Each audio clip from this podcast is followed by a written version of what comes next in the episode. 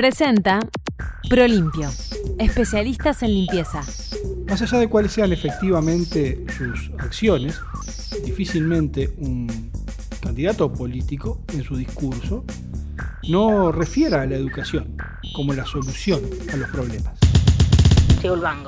Con una buena educación, dicen todos, nos estamos asegurando una sociedad mejor, una comunidad capaz de entender la realidad y, por tanto, comprometida con el bien común, cuidándolo, mejorándolo y potenciándolo.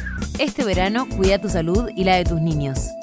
Mantén el agua de tu piscina limpia, pura y cristalina. Viví la experiencia Prolimpio en cada chapuzón. Llévate todos los productos para tu piscina en nuestros locales. Prolimpio, especialistas en limpieza. Pero la educación para los candidatos en campaña suele requerir una reformulación. Tamara Pereira. Y esa reformulación, cuando hay cambios en el signo de gobierno, se plantea casi como una refundación del sistema. Para que nuestros niños también disfruten la calidad Baitam, lanzamos la línea Tuta Kids de jabones artesanales con divertidas formas y la suavidad y sutileza que le dan los componentes naturales con los que están elaborados. Nueva línea Tuta Kids de jabones Baitam. Conocelos y pedilos en arroba Baitam Bienestar en Facebook e Instagram. Pero los cambios no cambian. Alejandro Cano. O si cambian, no solamente no son socialmente percibidos como cambios positivos, teniéndose un discurso popular que reafirma la idea que todo tiempo pasado fue mejor, también en materia de educación. Si un café nos une, un cafetín nos abraza. Cafetín. Granos de especialidad tostados en el centro Tinkers, donde potenciamos la empleabilidad de personas con discapacidades. Cafetín. Inclusivo, orgánico, social. Conocelo, abrazalo y pedilo en cafetín.org. Cafetín, un producto Tinkers mayor presupuesto para la educación, cogobierno de docentes y estudiantes, reformulación de programas para que sean más atractivos y adaptados a la demanda laboral, son algunas de las históricas consignas. Pero ninguna de ellas ha sido suficiente para que el cambio se note, se reconozca y se valore, y más tarde o más temprano, la idea que prima parece ser poco alentadora a la posibilidad de un cambio que realmente nos satisfaga, ya que solemos concluir que estamos preparando a nuestros hijos para profesiones que quedarán en desuso que la mayoría de ellos realizará trabajos que aún no se han inventado.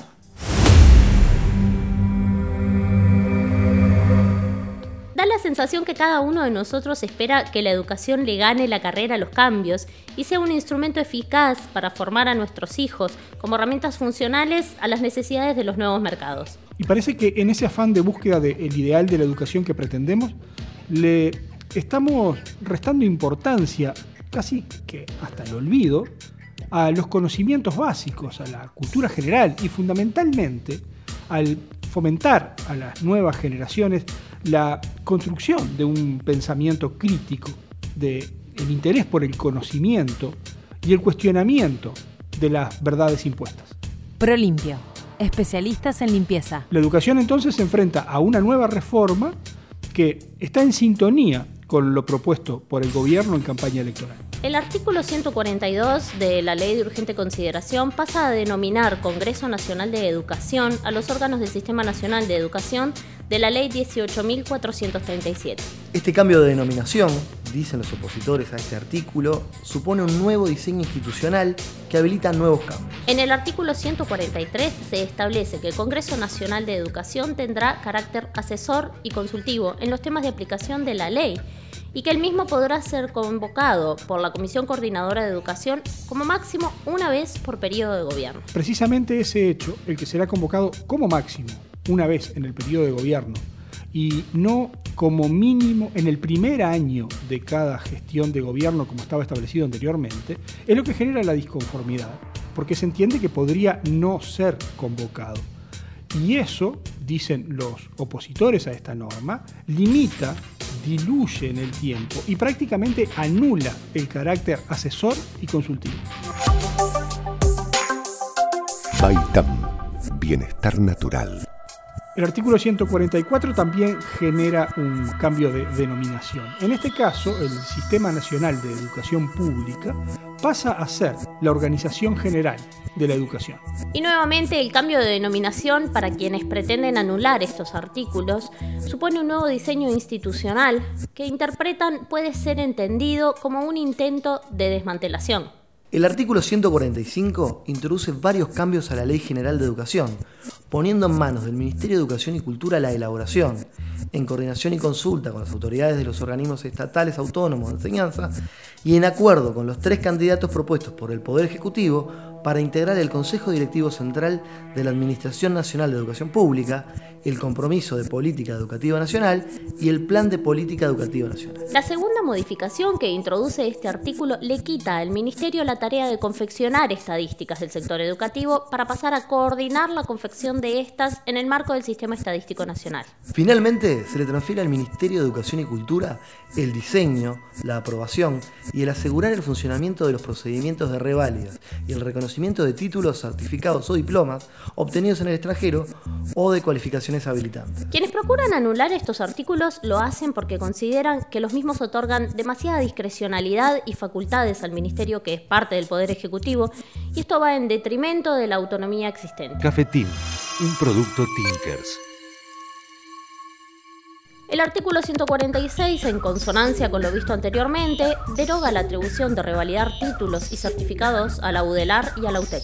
El artículo 148 vuelve a cambiar denominación a organismos educativos, lo que sigue generando el descontento de la oposición, por entender que se posibilita un cambio en la toma de decisiones con mayor discrecionalidad. No solo el Consejo Central de Educación Inicial y Primaria se convirtió en dirección, ahora también son direcciones. La Dirección General de Educación Secundaria, la Dirección General de Educación Técnico Profesional, siendo así Consejo el de Formación en Educación. El artículo 150 se refiere al Consejo Directivo Central y el primer cambio apunta a las condiciones personales relevantes que deben tener los cinco miembros que lo integran. Para ser parte del CODICEN Ahora no es necesario haber actuado en la educación pública por un lapso no menor a 10 años, como se requería anteriormente, sino que se requerirá trayectoria en el ámbito educativo y méritos acreditados en temas de educación. El segundo cambio que se cuestiona dentro de las características que a partir de ahora se le requerirá a los integrantes del CODICEN es la necesidad de ratificar su conformidad con los principios y metas generales del compromiso de política educativa nacional. El último cambio que impone este artículo, que veremos en este podcast, es la eliminación de la participación del CODICEN de los directores generales de los consejos de educación, quienes contaban con voz y voto. Presentó ProLimpio, especialistas en limpieza